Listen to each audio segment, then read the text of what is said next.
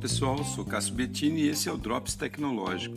Olha, eu tenho certeza que você já deve ter ouvido alguém muito importante aí falar sobre um tal de armazenamento de vento, né? Mas calma aí, ainda não descobriram isso não.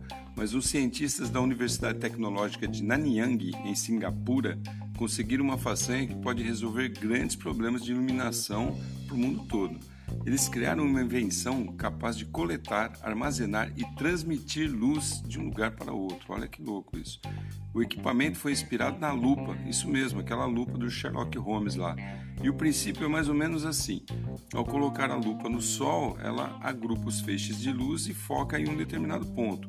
O que fizeram depois disso foi dar um jeito de, entre aspas, aí, acondicionar essa luz captada e depois transmiti-la por um cabo de fibra ótica. E o negócio deu certo. A princípio, os cientistas pensam na aplicação para suprir uma necessidade de iluminação de galerias no subsolo da cidade que vivem lá né, em Singapura, as quais são destinadas ali para diversos fins, como transporte de água, esgoto, cabeamento de energia, metrôs, túneis, etc. E tem mais, além de ser mais potente do que as lâmpadas de LED, essas convencionais aí, o custo desse equipamento é baixíssimo, além do processo ser 90% natural e totalmente sustentável. Olha aí que ideia genial desses caras, né?